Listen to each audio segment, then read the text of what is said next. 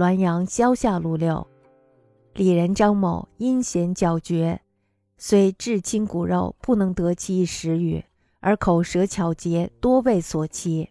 人号曰马突象为无宗，宗宗同音，言其恍惚闪烁，无宗可觅也。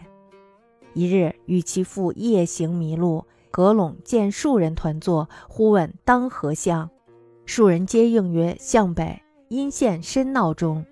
又遥呼问曰：“皆应曰转东，乃己至灭顶，鳖陷泥于，困不能出。”闻数人复长笑曰：“哈哈，突象马，而今之妄语之误人否？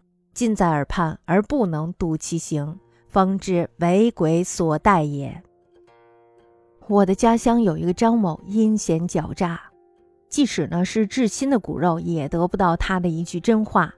这个人呢是伶牙俐齿，许多人呢都被他骗过，人们就给他起了一个外号，叫做“秃象马”。秃象马的意思呢，就是没有鬃毛的马。这个“鬃”呢和那个踪迹的“踪”，马鬃的“鬃”和踪迹的“踪”是同音的。就是说呀，这个人他恍恍惚惚、闪闪烁烁，无踪迹可寻。有一天呢，他和父亲走夜路迷路了，隔着田垄呢，就望见有几个人在那儿坐着烤火。于是他就呼喊着问往哪儿走，这几个人呢就跟他说了，说你向北。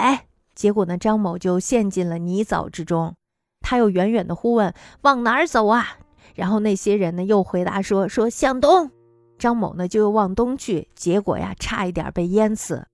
他困在这个泥淖中，磕磕绊绊的走不出去，就听见几个人拍手笑道说哈哈，秃象马，你今天呀知道胡说八道害人了吧？这个声音呢，就近在耳畔，却不见人影。他这才知道被鬼给耍了。